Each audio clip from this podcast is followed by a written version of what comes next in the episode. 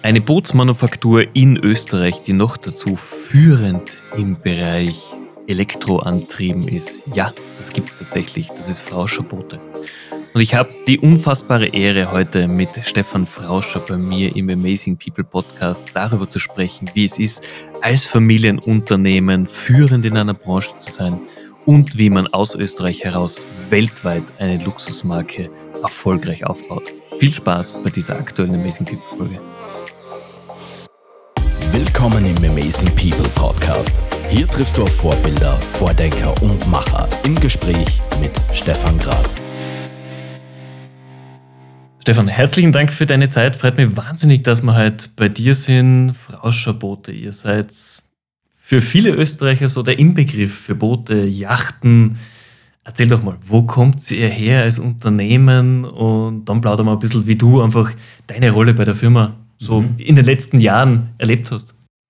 Also auch von meiner Seite mal herzlich willkommen. Freut uns alle sehr, dass ihr heute bei uns seid in der Bootswerft in Ulsdorf in der Nähe von Gmunden. Ja, zum Beginn äh, da vielleicht ein bisschen was über, über unsere Geschichte. Mein Großvater hat äh, die Werft 1927 in Wien damals gegründet. Er ist ein Innviertler, der am Wolfgangsee den, den Bootsbau gelernt hat hat ihn aber dann nach Wien verschlagen, war dort ein erfolgreicher Holzbootsbauer, zum Beispiel schon Segelboote für die Olympischen Spiele 1936 gebaut.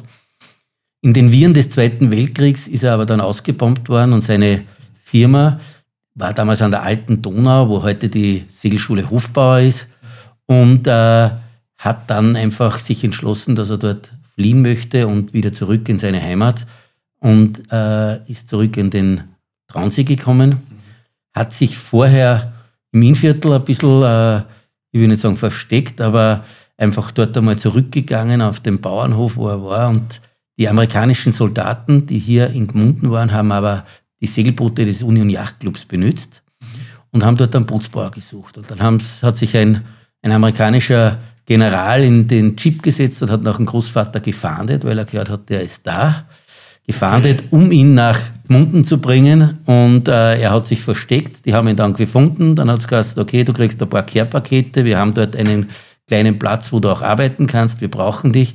Und dann ist er nach Gmunden gekommen. Und seither arbeitet er, hat er halt hier die, die Werft gegründet, dann an den Vater und an den Onkel übergeben.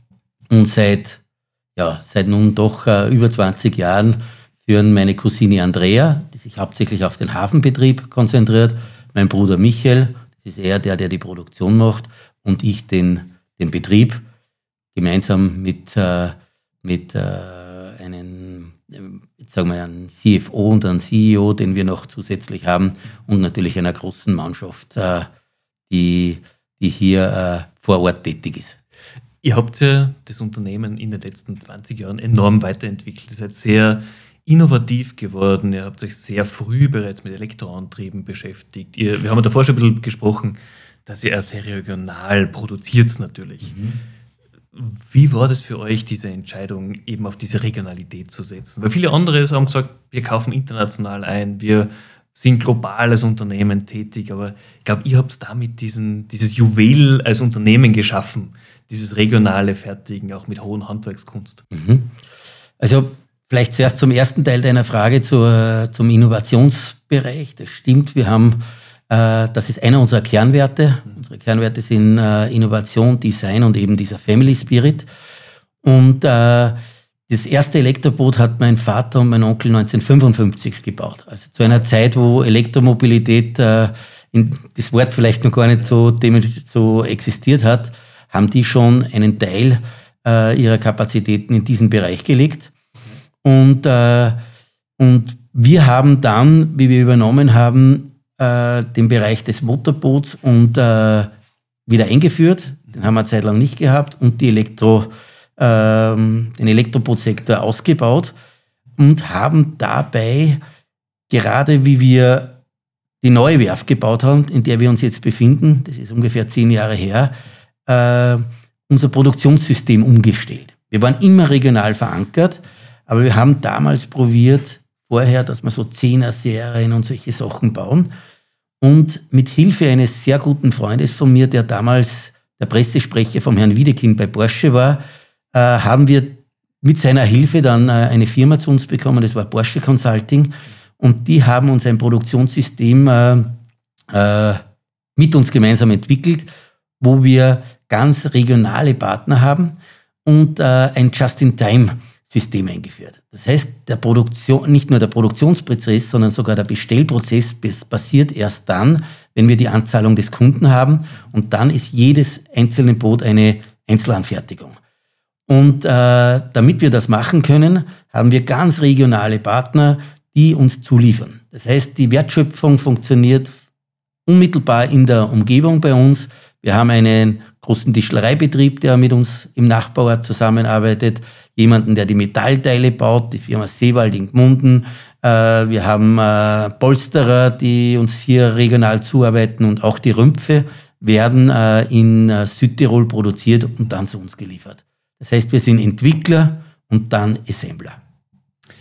Jetzt gerade im Bereich Entwicklung, wie stark ist denn ein Motorboot Trends unterworfen? Weil es, wenn man die Designs bei euch sieht, wenn man runterschaut in die Fertigung, das sind doch zeitlose Designs, kommt mir zum Teil vor. Oder gibt es wirklich Trends, die sich im, im Yachtbau hier immer wieder mal alle paar Jahre durchsetzen?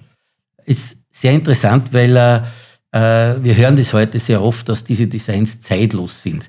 Äh, wir haben aber diese neue Art der, der Motorboote, wie die jetzt ausschauen und die wir hier unten haben, äh, das war im Jahr 2008, 2009 eine Revolution, wie wir mit dem angefangen haben. Ich kann mich noch erinnern, wie wir das erste Boot dieser neuen Generation und äh, vielleicht äh, einfach zum Erklären, das ist alles ein bisschen kantiger und wieder ein gerader Bugbereich, ein gerader Steven, sagt man dazu, sehr ähm, jetzt sagen wir, reduziert im Design, sehr puristisch. Und wie wir die, die ersten Boote da das erste gebaut haben, das war damals die, ein 6, 6 Meter Boot, die 686 Lido. Wie wir das erste Boot ins Wasser gegeben haben, ist mein, mein Onkel gekommen, hat das gesehen. Mein Bruder und ich haben es reingegeben und mein Onkel hat gesagt, was ist das? So schaut kein Boot aus.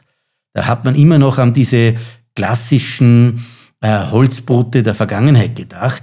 Und das, was man hier heute sieht, ist ganz was anderes. Nur die, äh, das, was wir heute als zeitlos sehen, war damals revolutionär, revolutionär. Okay. und äh, es hat aber einen Trend gesetzt und es wurde, diese Art des Designs wurde, wurde äh, von vielen anderen aufgenommen auch. Das heißt, ihr wart auch hier Wegbereiter eigentlich einer neuen Designsprache in der Bootsbranche. Ja, so sehen wir das. Jetzt auch bei, bei den Werkstoffen. Wir haben davor schon mit Alexander schon ein bisschen geplaudert. Die, auch die Werkstoffe haben sich ja enorm weiterentwickelt. Vom Bootsbau mit Holz jetzt hin, GFK, mhm. äh, unterschiedliche Holzarten. Wo sind da die aktuellen Trends, die ihr seht, oder die aktuellen Weiterentwicklungen? Weil auch bei euch geht es ja darum, wahrscheinlich möglichst effizient Rohstoffe zu verwenden, auch trotzdem ein absolutes Premium-Gefühl im Produkt zu vermitteln. Mhm. Mhm. Also äh, natürlich das ist einer unserer Ansprüche, dass wir äh, auch von den Materialien nur das Beste verwenden. Das geht los eben beim Holz, das geht im äh, GFK weiter. Carbon ist auch ein, äh, ein äh, Werkstoff, der immer mehr kommt. Ähm, in weiterer Folge verwenden wir auch äh, ganz spezielle Lackierungen zum Teil. Also wir haben eine eigene Lackierkammer, wo wir auch salzwasserfeste Lackierungen für die Boote hier in Ohlsdorf machen können. Und ein weiterer Trend ist halt, was wir zuerst schon angesprochen haben, trotzdem auch ähm, jetzt sagen wir im Be Bereich der, des Antriebs, dass einfach die, die Elektromotoren verstärkt zum Einsatz kommen äh, und auch natürlich hier bessere Batterien, äh, wobei das auch vielleicht äh, vorweg die Entwicklung im Bootsbereich eine andere ist wie im Autobereich weil wir am Wasser viel, viel mehr Energie brauchen als auf der Straße und dadurch man das heute noch nicht vergleichen kann, dass zum Beispiel ein Elektroboot dieselbe Performance liefert wie ein herkömmliches Motorboot. Daher wird sich das Ganze, diese Entwicklung vielleicht auf den Seen rascher durchsetzen. Unseres Erachtens nach wird man mit größeren Booten am Meer noch viele Jahre mit Diesel oder Benzin fahren. Wie ist denn dann das Verhältnis zwischen benzinbetriebenen Booten und äh, Elektrobooten bei euch? Wir bauen insgesamt in etwa 80 Boote. Davon sind 30 Elektroboote und 50. Aber das sind dann eher die kleineren Boote eben für Binnenseen mhm. in Europa im Vergleich zu den Yachten oder großen Booten, die dann auf den Meeren rumfahren. Genau. genau. Und in diesen, in diesem Bereich läuft, läuft auch im Moment der größte Bereich der, der Entwicklung und der Forschung hinein, äh, wo man sagt, da, da betritt man Neuland. Wir bringen aber natürlich zusätzlich auch immer wieder neue Motorboote für die größeren Seen und die und das Meer heraus und äh, haben da jetzt wieder in Cannes nächstes Jahr zum Beispiel eine Weltpremiere von einem 12-Meter-Boot. Äh, aber auch im Elektroboot-Bereich, darf ich verraten, wird demnächst irgendwas kommen, wobei da kann ich noch nichts genaueres darüber sagen. Da sind wir natürlich schon, schon sehr gespannt. Lass uns nochmal ganz kurz zurückgehen zu euch hier als Unternehmen vor Ort. Du hast davor erwähnt, ihr habt sogar Lehrlinge. Es gibt ja den Beruf des Bootsbauers, mhm. ähm, der für mich etwas ist, wo ich sage, das ist ein eher seltener Beruf, vor allem in Österreich, wo wir ja keinen direkten Mehrzugang eigentlich haben. Wie ist es bei euch, dass dieser Lehrberuf quasi wiederbelebt, weiterentwickelt wurde? Du hast ja gesagt, es ist nicht mehr wie früher, wo ich nur mit Holz mhm. arbeite, sondern ein sehr umfänglicher mhm. Bereich in der Ausbildung. Ja. Also wir haben im Moment elf Lehrlinge bei uns beschäftigt. Vier sind im äh, Elektrobereich mhm. und äh, sieben sind wirkliche Bootsbauer. Und äh, ja, früher war es wirklich so, dass man wir sehr eindringliche Gespräche auch mit den Eltern und den äh, Lehrlingen geführt haben, weil wir denen klar mach, gemacht haben, okay, wenn du den, die Ausbildung zum Bootsbauer machst, dann gibt es in Österreich nicht sehr viele Firmen, du musst da ganz sicher sein. Heute hat sich das geändert, insofern, weil die Ausbildung viel vielseitiger geworden ist. Äh, ein Lehrling lernt heute bei uns etwas über Kunststoff, etwas über Motoren, etwas über Elektro, äh, im Elektrobootbereich und auch äh, im Holzbereich. Also das heißt, wenn er fertig ist, ist er ein wirklich vielseitig ausgebildeter Handwerker, der auch außerhalb der Bootsindustrie auf alle Fälle eine Arbeit findet. Das ist sehr spannend. Wie, wie tut ihr euch generell mit Lehrlingen finden? Ich glaube, bei euch, eurem Namen, eurem Renommee, werdet ihr eher zu viele Bewerbungen bekommen äh, auf die Lehrstellen oder ist es trotzdem noch was, wo ihr sagt, auch obwohl wir die Marke sind, obwohl wir diesen, diesen Ruf inzwischen haben, diesen Exzellenten, tun wir uns immer noch schwer, Mitarbeiter finden. Äh, die, wir wollen ja auch wachsen ja. und äh, Mitarbeiter sind eigentlich äh, eine der Ressourcen, die das Wachstum äh, limitieren. Äh, denn ein, äh, bei uns ein ausgebildeter Bootsbauer, der braucht einfach, sagen wir, ein, ein Mitarbeiter braucht eine Zeit, bis dass er das kann, was wir hier verlangen. Das heißt, wir können nur und wollen nur wachsen mit, äh, mit einem gut ausgebildeten Personal. Und daher sind gerade Lehrlinge für uns äh, ein ganz ein wesentlicher Faktor. Äh, wir kriegen Lehrlinge, das ist das Positive daran. Wir kriegen auch gute Leute, aber wir suchen trotzdem ganz aktiv am, am Markt, äh, um hier die, die richtigen Mitarbeiter und Mitarbeiterinnen äh, im, äh, im, für den Putzbaubereich zu finden und gehen da auch auf Lehrlingsmessen und so. Also wer sich bewerben will, gerne. Ich, wir freuen uns über jede Bewerbung äh, hier für eine Putzbauerin oder einen Putzbauer. Das werden wir auf jeden Fall auch in den Shownotes natürlich nochmal anführen.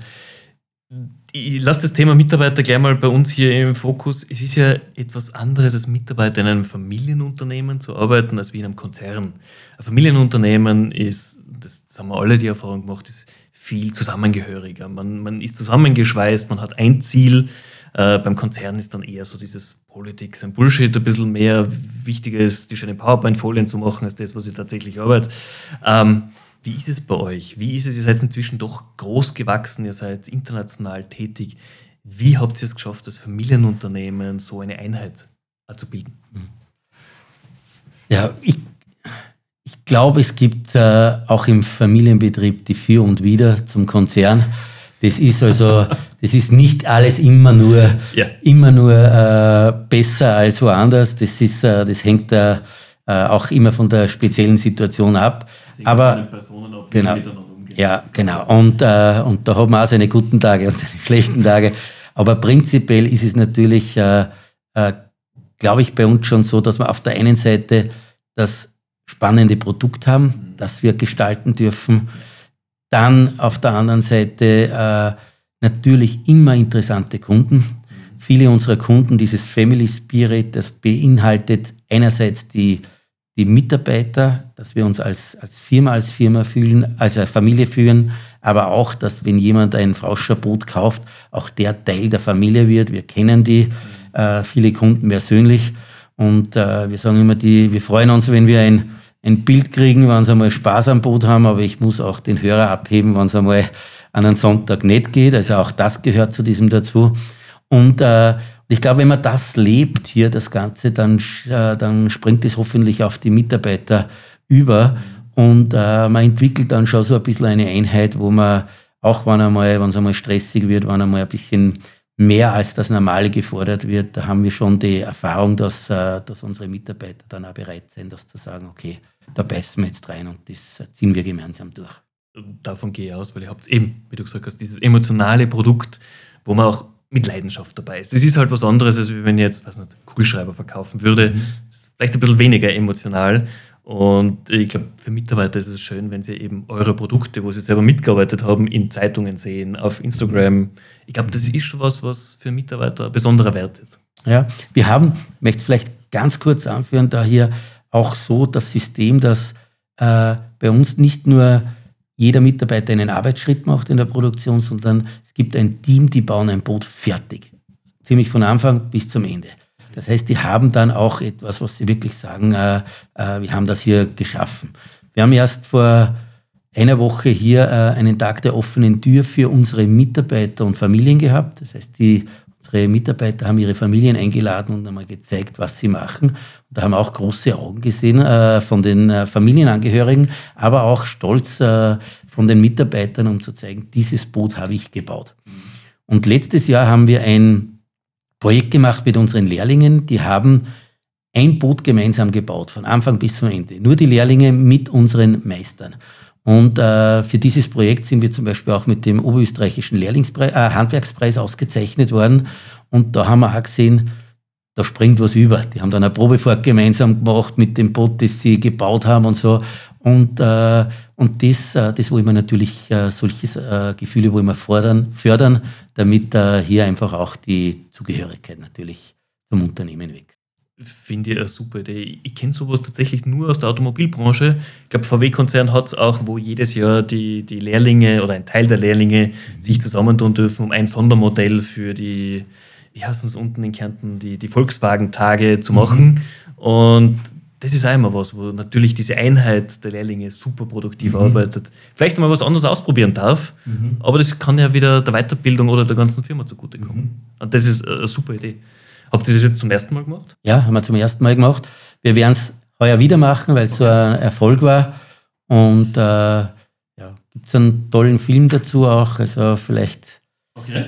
könnt ihr das irgendwie den, äh, den Link da einbauen, wer Interesse Fall, hat. Den werden wir auf jeden Fall mit einbauen, weil gerade sowas ist super spannend da zu sehen, wie sich das ergeben hat, das Projekt. Mhm. Wahnsinn. Jetzt bisschen zu dir als, als Person. Wir, wir haben ja davor ganz kurz schon geplaudert. Du, du warst ja von Kindesbeinen an schon mit in der Firma involviert. Du warst dann kurz beim LKW Walter tätig. Wie war das für dich, in einer Unternehmerfamilie aufzuwachsen? War für dich klar, durch diesen Spirit, durch all das, was du jeden Tag miterlebt hast, ich werde irgendwann in die Firma einsteigen? Oder war das für dich ganz kurz so, wo du gesagt hast, ich bin mir nicht sicher? Ja, meine Eltern haben damals äh, eben schon den Putzbaubetrieb gehabt, aber wir haben auch eine, einen, äh, einen Putzverleih betrieben äh, mit den kleinen Elektrobooten und eine Kindersegelschule. Das heißt, ich bin äh, einfach zuerst in die Segelschule abgeschoben worden im Sommer, damit ich irgendwo aufgekommen worden bin. Und dann habe ich in, in der, im Putzverleih als Schifferlburg gearbeitet. Mhm. Ähm, und da war natürlich, ich hab das, wir haben das mitbekommen von, äh, was es heißt, Unternehmer zu sein. Und das war nie abschreckend, weil meine Eltern haben das auch trotzdem der vielen Arbeit immer mit viel Freude gemacht. Ich war aber eben nicht vorgesehen, als äh, hier in den Betrieb einzusteigen, weil mein Onkel und mein Vater, die haben zuerst so gesagt, okay, aus jeder Familie kommt jeweils einer. Und das hat sich dann halt einfach, wie es so ist, anders ergeben, dass, äh, dass auch die, äh, die Anforderungen anders waren. Und ich bin dann nach dem Studium zum LKW Walter gegangen, habe dort drei sehr schöne und lehrreiche Jahre erleben dürfen. Und dann ist aber, hat mich mein Bruder angerufen und hat gesagt, Stefan, ich brauche dich, äh, wollen wir das nicht gemeinsam machen? Äh, und äh, daher ist dann meine Cousine noch eingestiegen und ich eingestiegen und, äh, und seither äh, gerne mit Leib und Seele äh, hier im Putzbaubereich tätig. Das heißt, du bist dem Beruf der Familie dann gefolgt und hast deinen Platz gefunden. Man merkt mhm. dir ja auch in der Ausstrahlung an, du bist mit Herz und Seele dabei. Mhm. Na, ich bin, äh, bin glücklich, dass das so gelaufen ist und, äh, und äh, ja, freue mich, ich will nicht sagen jeden Tag, es gibt auch die Tage, wo es nicht so läuft, aber generell äh, bin ich sehr, sehr zufrieden, dass, wir, dass ich in dem Bereich so arbeiten darf. Ich, glaub, das sehe das als Privileg. Ja, das definitiv. Jetzt, wir haben anfangs erwähnt, es hat sich natürlich sehr viel verändert, auch seitdem du jetzt im Unternehmen bist. Das haben sich Anforderungen, Prozesse, Herangehensweisen etc. alles verändert.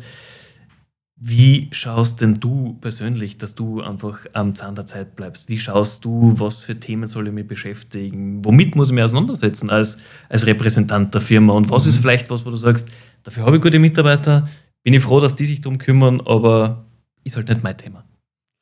Ich glaube, das ist a, genau eine Kombination. Wir, wir, äh, wir haben junge Mitarbeiter, äh, die uns automatisch natürlich äh, am am Laufenden halten. Wenn ich jetzt nur äh, denke in dem, äh, in dem Bereich der, des Marketings, der Werbung, wie sich das verändert hat und äh, wie, äh, sagen wir, ich glaube, wie aktiv man in diesem Bereich sein muss, um, um wirklich die Marke äh, auch weiterhin zu heben äh, und, äh, und dem gerecht zu werden, was wir dort also auch hier vom Produkt her liefern können. Äh, und äh, das andere ist natürlich, äh, ich glaube, was jeden Unternehmer antreibt, man muss die Augen offen haben und nicht nur im, im jetzt sage ich, dass ich unsere unmittelbaren Mitbewerber anschaue, sondern dass ich einfach ein bisschen über den Tellerrand hinausschaue. Eine, eine Designentwicklung äh, spielt sich ja nicht nur bei uns im Bootsbereich ab, sondern ob das jetzt im Autobereich ist oder ob das im Küchenbereich ist oder wie immer, hat alles einen Einfluss. Und, äh, und so geht man halt einfach mit offenen Augen durch die Welt und äh, mit dem Input, den einem die, die Mitarbeiter geben und die einen auch pushen, probiert man am Zahn der Zeit zu bleiben und, äh, und das einfach äh, dann umzusetzen.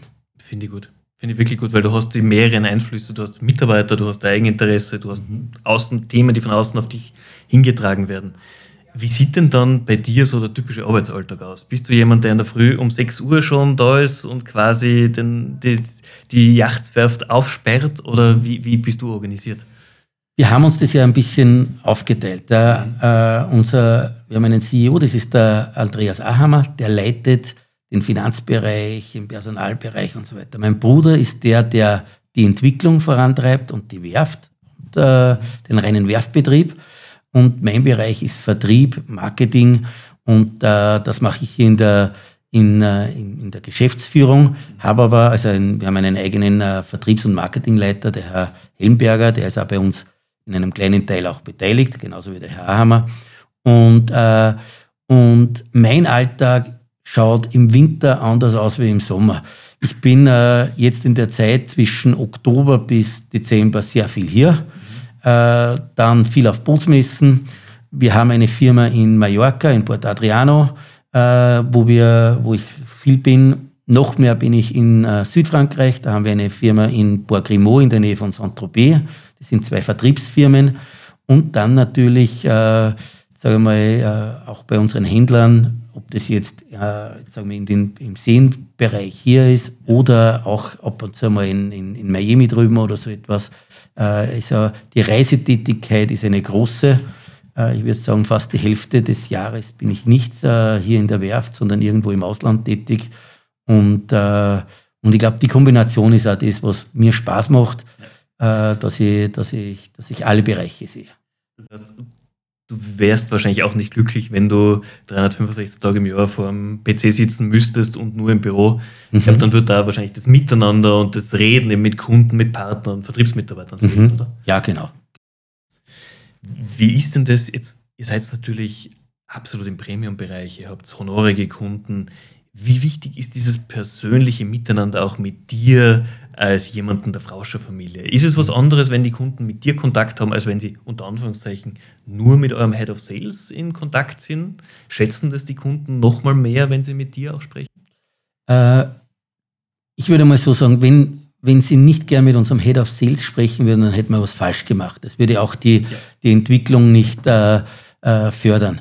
Äh, es hilft aber natürlich dann nachher und, äh, und so ist es halt einfach oft, dass, das, dass äh, der Boots, die, die, die ganze Prozess des Bootskaufes, das sich ja dann länger hinzieht, durch einen äh, Mitarbeiter von uns perfekt begleitet wird. Äh, wir aber dann da sind, Gespräche führen mit dem Kunden und uns einfach dann ein bisschen mit ihm unterhalten und schauen, dass wir uns einfach hier, hier auch einbringen. Äh, aber es soll schon so sein, dass, äh, dass einfach die Kompetenz auch von dem Mitarbeiter ausgeht.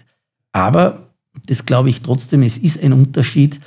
Sehr viele unserer Marktbegleiter sind einfach jetzt durch einen äh, chinesischen Konzern oder irgendwo äh, aufgekauft worden und das ist sehr, äh, jetzt sage ich mal, vielleicht anonym oder in dem Bereich. Und hier ein, eine familiengeführte, moderne Werft äh, zu haben, wo man einfach wirklich nur die, die Familie selber auch äh, kennt und mit dem reden kann, ist schon irgendwie so ein, äh, ein, ein Unique Selling Point, den ich, äh, der, den wir auch, sagen wir mal, auch benutzen. Absolut, also davon gehe ich aus, weil es ist was Besonderes, wenn es Familienunternehmen ist und wenn ich dann noch den Ansprechpartner auch greifen kann. Mhm. Jetzt für mich eine riesengroße Frage, weil ich es wirklich nicht weiß. So ein Boot zu kaufen ist ja doch etwas sehr Emotionales, es ist ein emotionales Gut. Wie ist denn da die Übergabe? Ich weiß, dass es bei teuren Autos immer ein, ein kleines Szenario gemacht wird mit schöner Übergabe. Wie ist es beim Boot, was ja nochmal emotionaler ist als ein Auto? Weil ich habe es persönlich für mich konfiguriert. Also zuerst ist es schon einmal so, dass, dass wir während des Produktionsprozesses äh, Fotos senden äh, damit man also hier auch diesen Prozess begleiten kann und dass der Kunde uns auch während dieser Phase auch besuchen kann. Und dann geht man wieder mal zum Boot runter und schaut sich das an. Also die, die, die, die Bindung fängt schon früher an. Das ist nicht nur ein langes Warten, sondern man wird auch ein bisschen dabei mit so äh, Informationen jetzt einmal äh, unterstützt, sodass man die Vorfreude schon genießen kann. Der Übergabeprozess ganz unterschiedlich, weil äh, Manchmal übergeben wir das Boot selber äh, und manchmal wird es auch durch einen unserer Partner vor Ort übergeben. Prinzipiell ist es immer so, dass, eine, äh, dass das natürlich auch in einer Probefahrt dann oder einer gemeinsamen Ausfahrt endet. Äh, und äh, das ist dann schon immer sehr emotional, das muss ich sagen dazu. Weil wenn man, wenn man dann das erste Mal drauf ist und das alles neu ist und, äh, und man ist dabei, äh, Meistens dann nur mit einem Flasche Champagner, das man natürlich öffnet und dann geht man vielleicht noch gemeinsam essen. Und dann fängt aber auch ein bisschen das Training an, weil wir lassen unseren Kunden nicht einfach mit dem Boot allein, sondern äh, wir sagen immer so, erst dann, wenn auch, sagen wir die Tochter, wenn sie es gerne möchte, auch einpacken kann, ist für uns dann die Übergabe erledigt, weil äh, das bringt dann Sicherheit und einfach dann auch, äh, soll ja kein Stress sein und diese, diesen Prozess äh, begleitet man dann einfach noch ein bisschen. Okay, das heißt, es ist nicht nur hier aus den Schlüssel, viel Spaß damit, mhm. sondern es ist wirklich diese Übergabe, man nimmt noch den neuen Eigentümer, mhm. beziehungsweise wer auch immer involviert ist an der Hand, ja. bis wirklich auch die Sicherheit besteht. Genau. Kann nichts mehr passieren. Ja, und der Kontakt reißt auch dann nicht ab, das muss man auch dazu sagen. Mit einem Boot, es gibt äh, immer wieder noch die eine oder andere Frage, die auftritt und äh, oder man trifft sie nach einem Jahr wieder und, äh, und geht nur mal essen oder so etwas. Also hier, hier diesen Kontakt aufrechtzuerhalten. Es ist ihm wirklich etwas anderes wie, wie, wie ein anderes Produkt. Und äh, ich habe zum Beispiel einige Kunden auch aus dem Finanzbereich, die immer wieder sagen, äh, ich beneide dich um das, was du tun kannst, weil sie sagen, sie ist ein harter Job, den sie haben, aber die haben nichts zum Anfassen. Und wir haben hier ein, ein, äh, ein Produkt, das Freude macht, wenn wir es übergeben und äh, wo wir einfach auch was sehen und auch der Kunde und deswegen, der will ja auch Spaß damit haben, mit, mit dem, was er kauft und dadurch haben wir schon eine gute Ausgangsbasis, um miteinander in Kontakt zu bleiben. Das finde ich super. Und eben, da muss ich auch sagen, jetzt bin ich seit zwölf Jahren in der E-Commerce-Branche das ist halt immer sehr virtuell. Natürlich mhm. sehe ich es dann auf einem Screen und ich kann es mobil anfassen, aber es ist nicht wie das Produkt, das ihr herstellt. Es ist etwas, was tatsächlich da ist, das ich nutzen kann. Da ist eine ganz andere emotionale Bindung dazu. Mhm. Wenn du sagen würdest, okay, ich würde ab morgen was anderes machen, gäbe es was, was dich neben dem Bootsbau noch interessieren würde, wo du sagst, das könnte ich mir auch noch vorstellen? Ich war in meinen äh, früheren, sagen wir in der in Studentenphase und auch nachher ein relativ erfolgreicher Segler. Und, äh, und äh, wenn ich sage, das nicht, irgendwas mit Segeln, mit, äh, ob das jetzt äh, äh, professioneller Skipper oder professioneller Regattasegler oder irgend so etwas, das ist das Einzige, was ich mir so nebenbei noch vorstellen könnte. Also du siehst, es hat wieder was mit Wasser zu tun. So ist auch mein Urlaub. Das heißt immer was mit Wasser zu tun. Also äh, ich glaube, das Thema lässt mich nicht los. Das ist ja schön. Das heißt, du bist wirklich in diesem Bezug mit Wasser, Meer, See komplett mhm. aufgegangen. Ja. Wunderbar.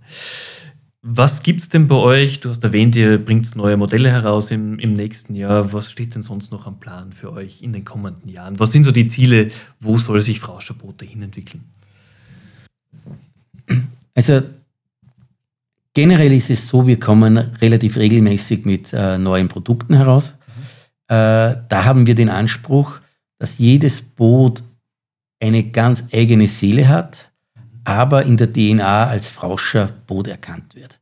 Das heißt, wir erhalten nichts davon, einfach nur bestehende Boote größer oder kleiner zu machen, sondern es muss jedes Mal äh, eine, neue, eine neue eigene Persönlichkeit so äh, darstellen.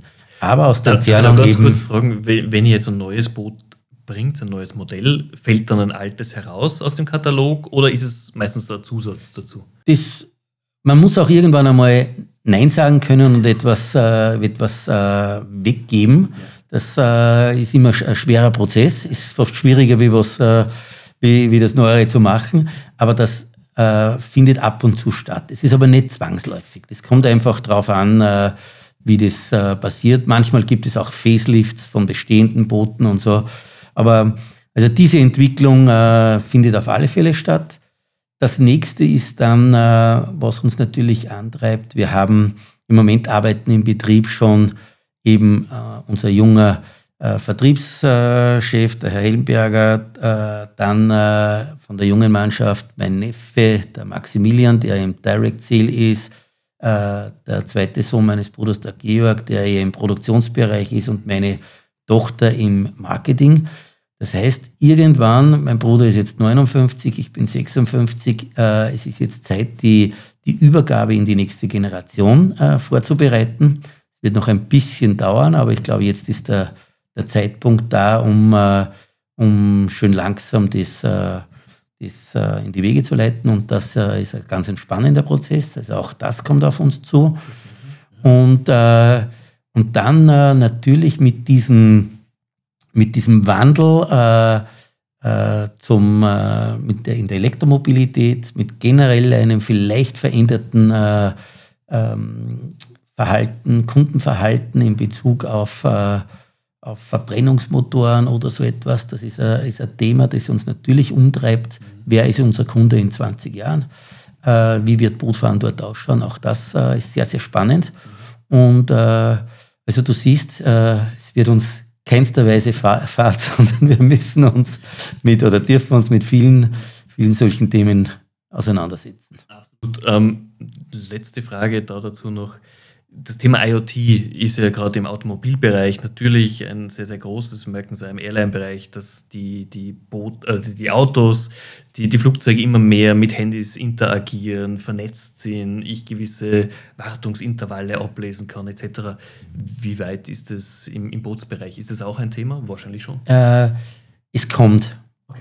Es ist also, wir sind hier eher konservativ noch unterwegs, das dauert immer ein bisschen äh, weiter, aber hier äh, zum Beispiel gerade im Elektrobootbereich vielleicht eine App zu haben, wo man sieht, wie der Ladestand seines Bootes ist, das ist sicher etwas, was in den nächsten Jahren kommt.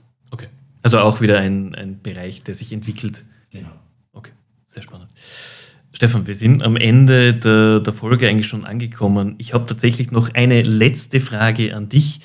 Welchen Ratschlag würdest du einem anderen Geschäftsführer oder einem Unternehmensgründer denn mitgeben, der dich dein Leben lang vielleicht schon begleitet hat, der dir immer wieder geholfen hat oder irgendwie ein, ein Zitat, das du einfach gerne weitergeben würdest, was man sich zu Herzen nehmen könnte?